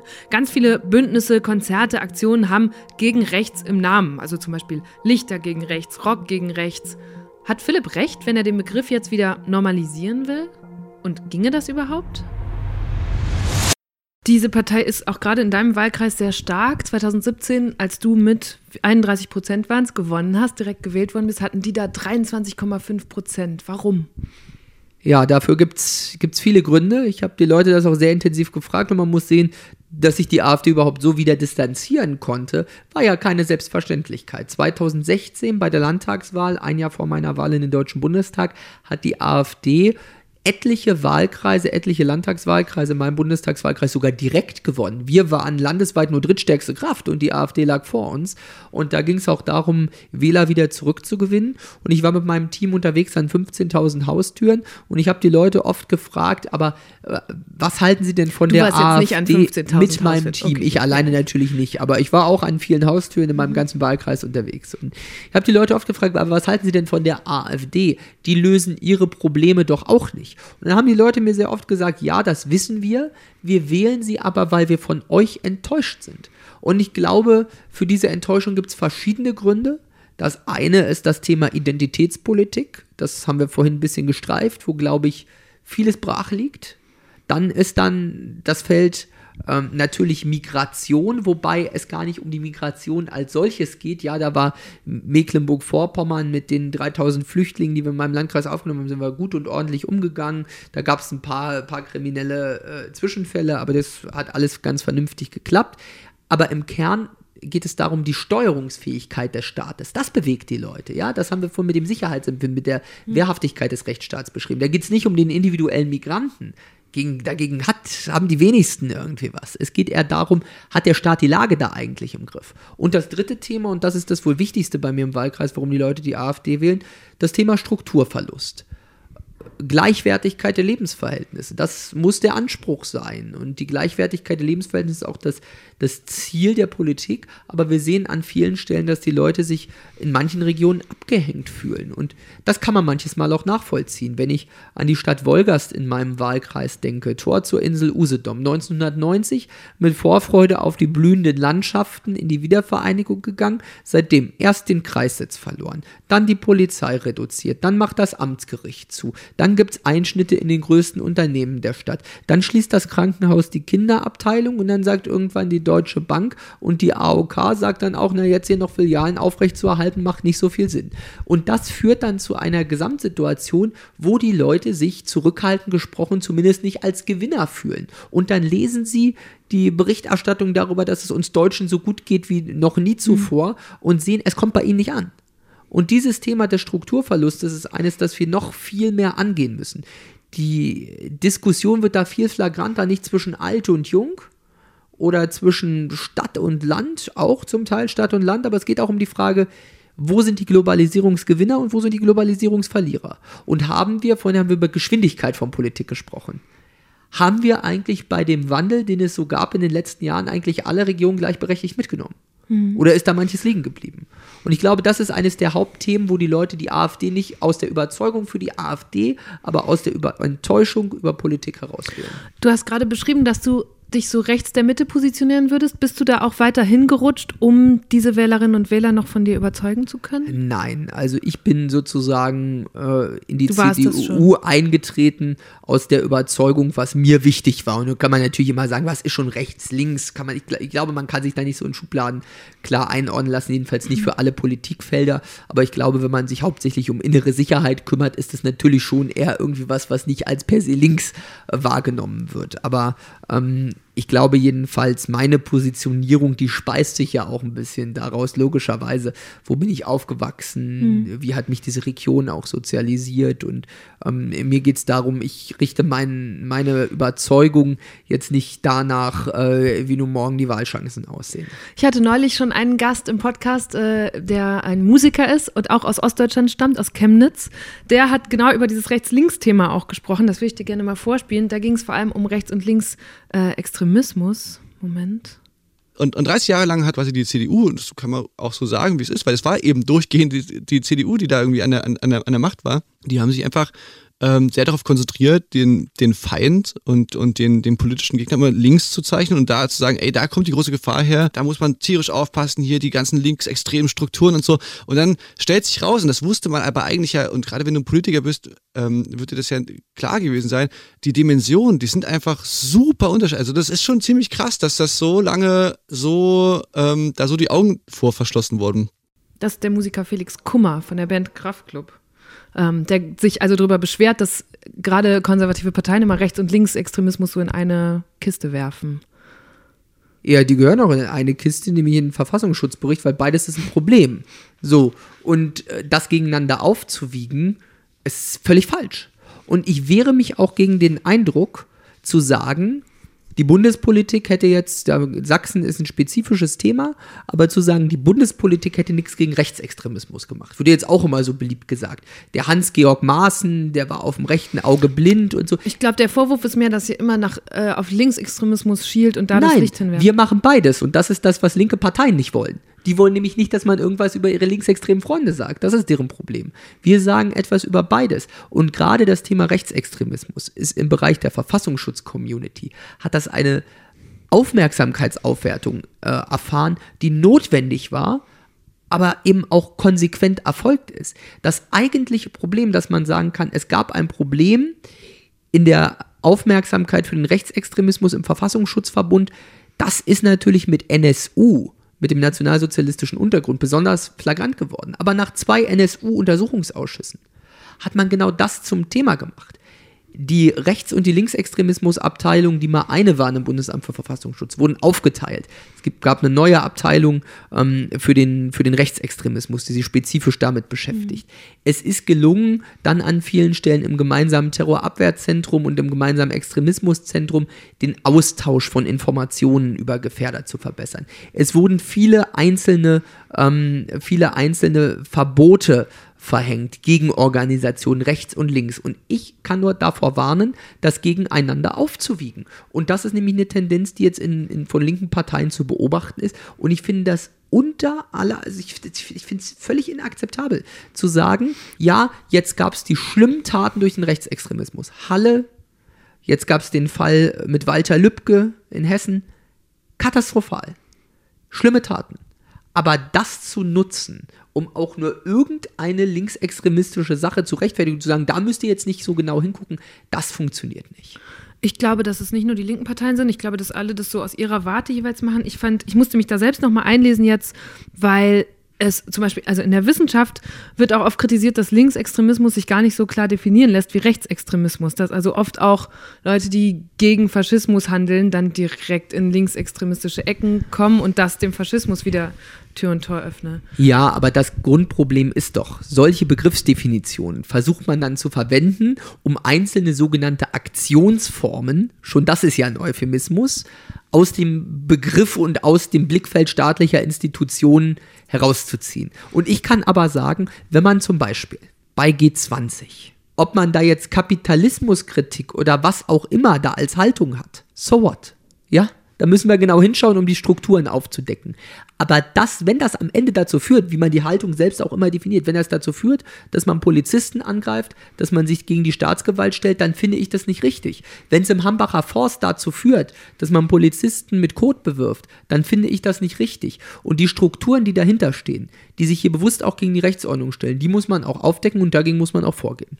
Ich würde zum Schluss gerne noch einmal kurz auf die AfD kommen, weil wir da gerade schon drüber gesprochen haben. Mir hat nämlich letzte Woche einer deiner Parteikollegen erzählt, dass er, seit er, der ist wie du, erste Legislatur im Bundestag und hätte, seit er hier drin ist, 2017, noch keine vier Minuten mal ein vertrauliches Gespräch mit einem AfD-Politiker oder Politikerin geführt. Kannst du das bestätigen? Geht es dir auch so? Er meinte, die würden sich abschotten von den Kollegen und Kolleginnen. Naja, was heißt nun vertrauliche Gespräche? Das liegt jetzt daran, dass man sozusagen insgesamt die Art und Weise dessen, der Verhandlungsmasse mit der Opposition ist ja nicht so wirklich da, ja. Mhm. Äh, wenn man sieht, die Koalition tut sich ja manchmal schon schwer genug mit sich selbst äh, Kompromisse zu finden. Ähm, so und ansonsten sehe ich auch, dass die Sacharbeit äh, der AfD in den Ausschüssen eben deutlich schlecht bis nicht vorhanden ist. Denen geht es darum, Themen aufzuwerfen, um darüber medienwirksam zu diskutieren. Ähm, aber um Sacharbeit geht es denen da eher weniger. Ähm, gleichwohl würde ich jetzt schon sagen, in der AfD, auch in der AfD-Bundestagsfraktion sind nicht nur Rechtsradikale. Da gibt es viele, die jahrelang CDU-Mitglieder waren. Da gibt es viele, die aus vernünftigen zivilen Berufen kommen. Stellvertretender leitender Oberstaatsanwalt, äh, Situationen, äh, wo man sagt, ein ehemaliger Oberst, frühere Polizisten, das sind ja nicht alles Rechtsradikale. Und da gibt es manche, äh, die sind auch persönlich nicht unanständig. Und mit denen kann man sich auch unterhalten. Aber sie alle haben natürlich ein Problem. Sie sind das Feigenblatt für diejenigen, die im AfD nicht die Abgrenzung zum Extremismus schaffen. Und das ist es, was diese Partei in keiner Weise äh, äh zusammenarbeitsfähig macht. Auch nicht auf kommunaler Ebene, wie es jetzt zum Teil langsam passiert, so in Sachsen-Anhalt, Sachsen? Naja, also ich bin da grundsätzlich skeptisch, würde aber auch sagen, wir sollten nicht den Fehler machen, Kommunalpolitik im ländlichen Raum aus der Perspektive der Berliner Politikbrille zu betrachten. Das passiert ja gerade so ein bisschen. Ja, ich sage aber auch, Kommunalpolitik ist jahrelang auch dadurch gut gefahren, dass man sagt, die Frage, ob ich jetzt den Schulbau oder die Gehwegsanierung mache, ist jetzt nicht grundlegend ideologisch aufgeladen. Ähm, damit ist man gut gefahren, dass man nicht die großen Linien der Bundes- und der Landespolitik in die Kommunalpolitik trägt. Und zur Wahrheit gehörte auch in Ostdeutschland, dass es manchen Stellen sogar dann auch pragmatische Situationen gab, wo vielleicht äh, ein ostdeutscher Linker und ein ostdeutscher äh, äh, CDUler äh, vielleicht besser miteinander zurechtkam in der Stadtvertretersitzung als der zugereiste Grünen-Funktionär. Mhm. Ja, so. Und deswegen würde ich sagen, das sollte man jetzt nicht alles per, so, per se ultra ideologisch aufladen, ähm, gleichwohl äh, brauchen wir keine Zusammenarbeit mit der AfD, dazu haben wir eine klare Beschlusslage. Aber ich finde auch, wir sollten jetzt nicht jeden Kommunalpolitiker, der ehrenamtlich darüber entscheidet, wie die Kommune ihre Aufgaben managt, da sollten wir jetzt nicht jeden in die, in die, in die Haftung und Verpflichtung nehmen, als er Bundeskanzler. Mhm. Sehr viele Menschen, auch in deiner Partei, sagen, nee, nicht mal auf Kommunalebene geht das, weil das ist so, da, da es los mit der Zusammenarbeit und bald gibt es dann die Koalition in Thüringen. ja, Beispiel. wir arbeiten ja auch nicht offen mit denen zusammen, auch jetzt verdeckt in dem Sinne nicht. Es gibt ja keine koordinierten Absprachen und Zusammenarbeit. Ja, aber es gibt dann Sachen, das, wo man, das, wo man ja. was zusammen abstimmen kann und dann geht's durch. Ja, das machen wir aber manchmal auch mit Linken. Das liegt ja vielleicht manchmal auch im Sinne der Sache, ja. Aber es gibt dort, da, da geht es dann darum, dass man in der Kommunalpolitik, das habe ich jetzt schon so gesagt, also die Frage ist, wo wird es ideologisch und wo wird es politisch und wo geht es einfach nur um eine Frage jetzt, äh, soll es jetzt beim, beim beim, beim Dorffest noch irgendwie einen, Schlagerauftritt geben, ja oder nein, und bezahlen wir dafür aus der Gemeindekasse 500 Euro? Ja, das sind ja manchmal so die Fragen, die man da pragmatisch hat. Und dann daraus jetzt abzuleiten, oh, oh, oh, da haben jetzt ein CDU-Mann und ein AfD-Mann gleichzeitig die Hand gehoben. Also, äh, das führt ja manchmal dann auch, da muss man sagen, wenn die AfD sagt, der Himmel ist blau, dann können wir doch nicht sagen, der Himmel hm. ist schon immer grün gewesen, ja. Und da glaube ich, muss man insoweit einen realistischen Umgang miteinander finden, das aber nicht heißt, man macht sich deswegen irgendwie eine Zusammenarbeit zunutze. Das will ich nicht. Ich will nicht mit der AfD zusammenarbeiten. Ich will deren Wähler zurückgewinnen. Hm. Glaubst du wirklich noch an die CDU als Volkspartei oder ist das Konzept dann nicht jetzt langsam vorbei? Es wäre schade drum und äh, das kann man jetzt konservativ finden oder hm. nicht. Aber ich finde, gute Konzepte sollte man nicht aufgeben, nur weil sie in einer schwierigen Phase sind, ja vielleicht wie so ein bisschen mit einer Ehe, oder? Ja, äh, da, so, da, da, da würde ich jetzt halt grundsätzlich sagen, es ist doch eine, das Konzept der Volksparteien ist unglaublich gut und wichtig. Als ich das erste Mal mit 16 im Kreisvorstand der CDU war, habe ich gesehen, da Jetzt ist erzählst du schon wie der ja, alte Mann vom Krieg. Das ist aber so, ja, das, das klingt so ewig her, aber ich fand es super gut. Als ich gesehen habe, Kreisvorstand der CDU heißt eben nicht, da sitzen ein paar Funktionäre, sondern da saß dann die alleinerziehende Mutter neben dem Handwerker, neben dem erfolgreichen Rechtsanwalt, neben dem Unternehmer, neben der Krankenschwester. Und da hatte man schon einen relativ guten Zusammenhalt und eine gute Gruppe von Menschen, die sonst vielleicht nicht miteinander so zusammenkämen. Und ich finde, das ist halt auch gut, dass man den Anspruch auch noch hat, in der Volkspartei verschiedene Gruppen zusammenzubringen und nicht nur die ohne den Gleichgesinnten. Wo kommen wir denn dahin? Da kommen wir in eine konfrontative Situation. Wenn wir sagen, die Migrationsskeptiker gegen die überbordenden Migrationsbefürworter und wenn wir sagen, wir sind nur noch in extremen Positionen. Die Globalisierungsgegner gegen die Globalisierungsbefürworter, die Anywheres gegen die Somewheres, das, das führt zu nichts. Wir müssen es schaffen, dort verschiedene Menschen zusammenzubringen. Das Potenzial haben Volksparteien. Und ich finde, wir müssen es auch schaffen, äh, dass, man, dass man dafür arbeitet, eben auch ja, mehr Breite ähm, zu schaffen, auch in den Themen. Denn zurzeit, das sieht man doch, die Leute sagen, ich, ich, will, ich, will, nur den Punkt noch machen.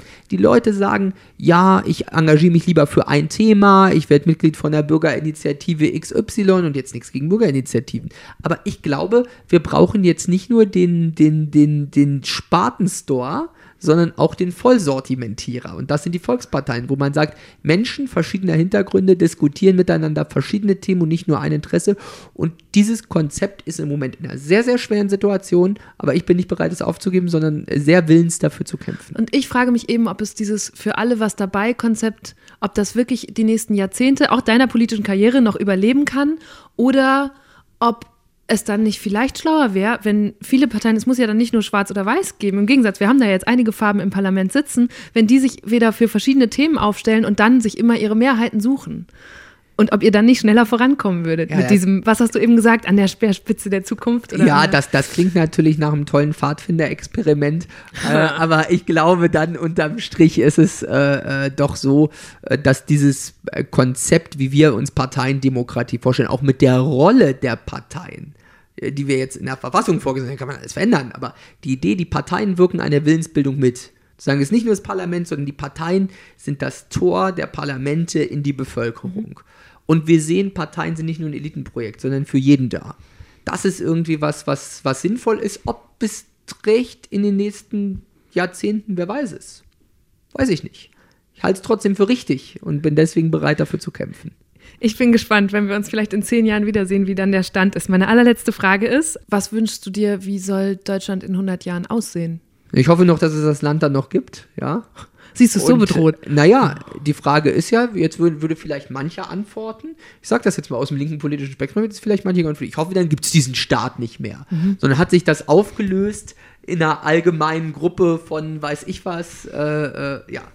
Also ich glaube jedenfalls, das Konzept von Staaten, das Konzept von Regionalität, von Sprache, das hat was. Ich hoffe, dass die Europäische Union dann gestärkt ist, allerdings nicht äh, irgendwie als Zusammenhalt äh, lose Gruppe, sondern auch mit starken Mitgliedstaaten. Das Konzept finde ich schon überzeugend und ich hoffe vor allem, dass wir als Europa dann in diesem Konzept noch eine Rolle spielen, weil das, was uns jetzt im Moment zusammenhält in Europa, mit unseren transatlantischen Freunden in den USA, was uns zusammenhält, ist eine gemeinsame Werteüberzeugung, eine Vorstellung von Demokratie, die sich über Jahrhunderte so entwickelt hat.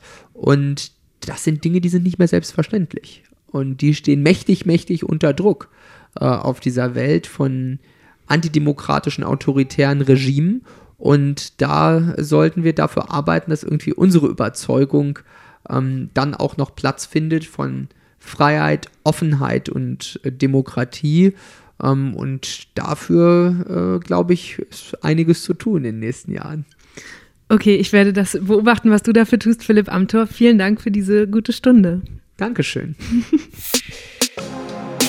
Uff. So ein Interview fühlt sich für mich immer an wie ein Stadtplan, bei dem sich ständig die Frage stellt, wo biege ich als nächstes ab? Eine Antwort von einem Gast kann wie eine Weggabelung sein oder bei Philipp auch mal ein mehrspuriger Kreisverkehr. Und in meinem Kopf rattert's dann. Mache ich jetzt mit diesem Thema weiter oder mit jedem? Habe ich die Zeit da nachzuhacken oder gehe ich auf diesen anderen Aspekt ein? Alleine jetzt eben schon wieder. Wie soll das denn aussehen, eine starke EU, in der zugleich die Mitgliedstaaten gestärkt werden? Und deswegen bin ich nach dem Gespräch einerseits ein bisschen unzufrieden. Wir hätten noch über so viel mehr sprechen können und ich wäre eigentlich auch gerne noch persönlicher an den Menschen Philipp Amthor rangekommen. Andererseits habe ich auch geschafft, was mir besonders wichtig war, nämlich herauszufinden, was konservativ für ihn bedeutet und wie sich das bei ihm dann als Politiker ausdrückt. Wir haben über Ehe- und Familienbilder geredet, Sicherheitspolitik, Extremismus und die AfD und ich glaube, es ist ganz gut deutlich geworden, wo er da jeweils steht. Vor unserem Treffen hatten mir ein paar Leute gesagt, der Amtor, ich kann den einfach nicht ernst nehmen. Aber mir geht's da anders. Ihr habt ja gemerkt, wir sind uns selten inhaltlich einig und im Gegensatz zu ihm bin ich auch gar nicht so sicher, was die Zukunft seiner Partei angeht. Aber ich bin sicher, dass Philipp Amthor nicht so schnell wieder verschwinden wird aus Politik Deutschland und ich mag seine Lust an der Debatte. Und deshalb bin ich froh, dass ich mit ihm sprechen konnte. Wie geht's denn euch nach dieser Folge? Habt ihr Philipp nochmal von einer anderen Seite kennenlernen können? Hat sich euer Eindruck vielleicht sogar irgendwie verändert? Und wünscht ihr euch mehr von solchen politischen Gästen? Schreibt mir euer Feedback und auch gerne eure Wunschgäste. Ich bin Eva Schulz, ihr findet mich und Deutschland 3000 auf Facebook, Instagram und natürlich überall, wo es Podcasts gibt. Jeden Mittwoch mit einer neuen guten Stunde. Also, bis nächste Woche. Macht's gut. Deutschland 3000 ist ein Podcast von 1Live, Bremen Next, Das Ding, Fritz vom RBB, MDR Sputnik, Enjoy, Puls, UFM, Unser Ding und Funk.